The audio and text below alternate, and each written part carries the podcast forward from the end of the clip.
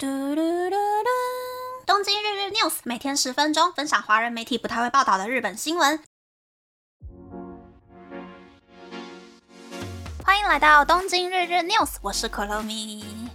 昨天早上看到某一个财经杂志网络版的一篇还蛮长的专题，在探讨说，以前在日本的公司里面，如果有人想要转职的话，通常都会在离职的前一阵子。会很常请假呀，工作的时候没有干劲，没有效率啊，又或者是在职场里面的性格会有很大的改变。但是最近呢，有很多表现超级好，很有干劲，然后会精进关于工作方面的能力，努力的参与公司重要业务，连上司都觉得哦，这个人很值得栽培的年轻员工呢，会突然的跟上司说，我要离职了。让上司一个措手不及，不知道该怎么办才好。然后其他的同事也会觉得说：“哇，连这么有能力的人都离职了，这个部门或者是这一间公司是不是问题很大呀？”不过呢，会造成这种现象的原因呢，大概有三个。第一个是日本各个企业其实都在开高薪真人，年轻的员工在第一间公司上班，领的就是应届毕业生的起薪，其实不多。但是呢，如果工作两年之后转职，年薪就很容易可以提升百分之十到百分之三十。有一些人如果是进新创公司的话，搞不好年薪就可以翻倍。第二个原因是，现在的人都会上网用社群软体嘛，年轻的员工就很容易可以在社群软体上面找到薪水很高，而且公司理念和自己的想法很吻合的公司。如果在求职方面有什么不懂的地方，也可以从网友那一边获得答案，就不会像传统以前的员工那样子，会跟自己的朋友啊，或者是同事讲说，哦，这个公司好像哪里怪怪的，哦，这个上司我好讨厌哦之类的。所以通常公司里面的人也不会发现说，原来你这个年轻社员对公司积累了那么多负面印象呀。第三个原因呢，就是通常啦，这一种年轻员工个性都会很认真，所以他们才会在离职之前想要把手边的工作完成，才会花费比平常更多的心力，想要为自己的工作画下一个完美的句点。这三个原因呢，是许多昭和时期，也就是九零年代以前出生的上司啊，或是前辈们很难理解的部分。上司或是前辈只会觉得说，明明在公司里面看起来很正常的孩子，怎么就突然说我一个月之后就要离职了？而且有薪假还剩好多天，可能只剩下两个礼拜可以交接。当然呢，这一篇专题也有提供上司们从根本解决的方法，虽然我觉得一点都没有用啦，但是还是跟大家介绍一下。第一个方法就是平时就告诉员工说，现在这个时代转职是一件很普遍的事情。如果想要转职的话呢，就尽量提早说，公司才可以安排人手交接。第二个方法就是常常和员工约定不久的将来要做的事情，用这种方式去唤起员工的干劲。不过这几招呢，对于那种已经心意已决的人一点用都没有。我第一次离职之前呢，就是跳过科长，直接去找部长面谈。然后也谈好说，两个月过后，把公司花好几个亿做的专案上市了，就把我调到对我的直癌会有发展的部门。可是我那个时候已经很清楚知道说，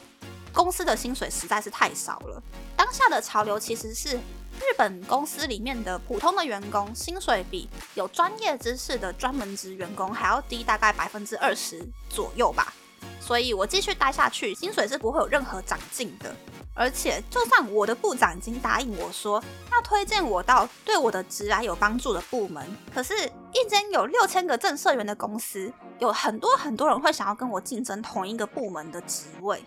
下一个部门的主管就很有可能会先优先录取可能三四十岁比我还要更有资历、更有经验的人。我如果没有成功进入下一个部门的话，那我的职涯是不是也就结束了？那最后就是。即使我成功的进入了下一个部门，可是我的最终目标其实是海外事业部。但是那个时候呢，公司的海外事业部缩编，原本大概七八十个员工吧，一年之内就只剩下三四十个。再加上我那个时候偶尔可以接触到海外事业部跟国外签的一些合约，虽然我对于法律就是一窍不通，但是光是看那个内容我就觉得很惨不忍睹。而且公司对于海外事业的经营方针破绽百出，我觉得海外事业部被消失，好像也只是时间问题而已。所以我才会决定说，做完那个投资好几个亿的专案之后，我就要离职。可是没有想到说，刚好就是日本的疫情越拖越拖，拖到一个没有尽头的感觉，然后就让我在家里上班的时间也变得超级无敌多，可以参加很多公司的线上面试。所以我就在专案上市的前一天离职了。那如果我再多做一天的话，搞不好就可以参加记者会，见到广告代言人也说不定。所以说，离职绝对不是一件一时起意就下决定的事情。我觉得个性越认真的人，就会想要凑到好多个必须要离职的理由之后，就像是凑到七颗龙珠之后才能够实现梦想的感觉，让自己可以下定决心去换工作啦。那么，那么开始介绍新闻喽。接下来介绍的新闻呢，其实是有一个大概三分钟的影片的，我会把网址放在资讯栏里面，大家等一下可以去看看。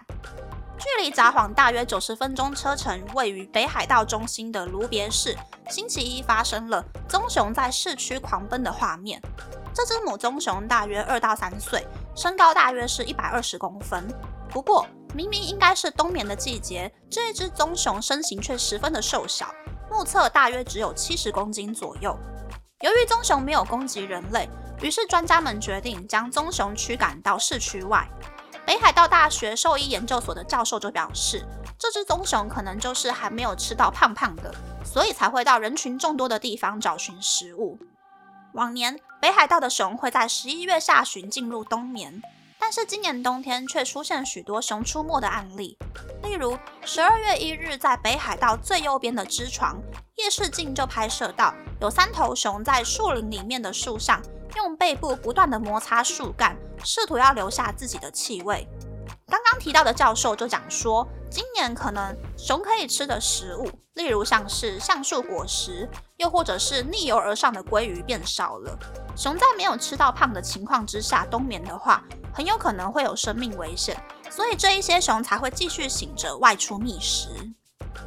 嗯，第两百二十三集就有说过，今年秋天熊出没的案件变得很多很多，也有很多人受伤啊，或者是不治了。还有讲到，就是遇到熊的话要怎么样去应对、去自保的方法。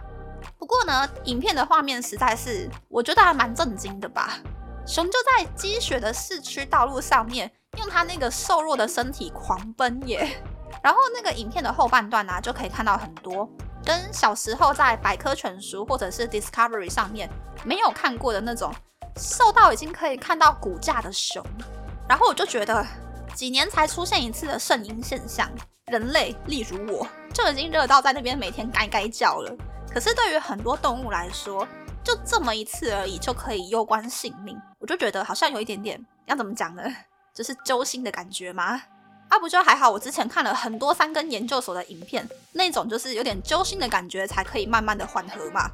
不过呢，大家也不用太担心，日本的熊就算被人看到，也不会被杀掉。因为日本从以前明治时期的时候，北海道拓荒队就有很多人被熊袭击。那他们学到的教训就是，熊通常是不会把人当做食物，但是如果是吃过人的熊，就很有可能会把人当做是比小动物还要更好捕获的食物。所以日本人只会杀掉有伤害过人、知道人的味道的熊。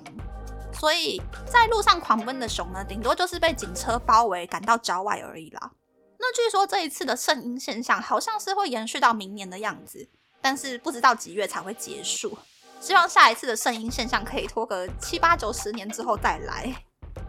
那么，那么这次的分享就到这边。我怎么觉得今天讲话好像卷舌音跟非卷舌音都没有很正确的样子呢？这是是支持是，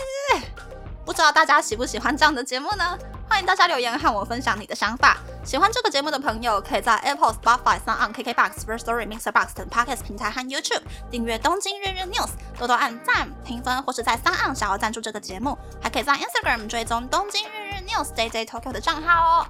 拜拜。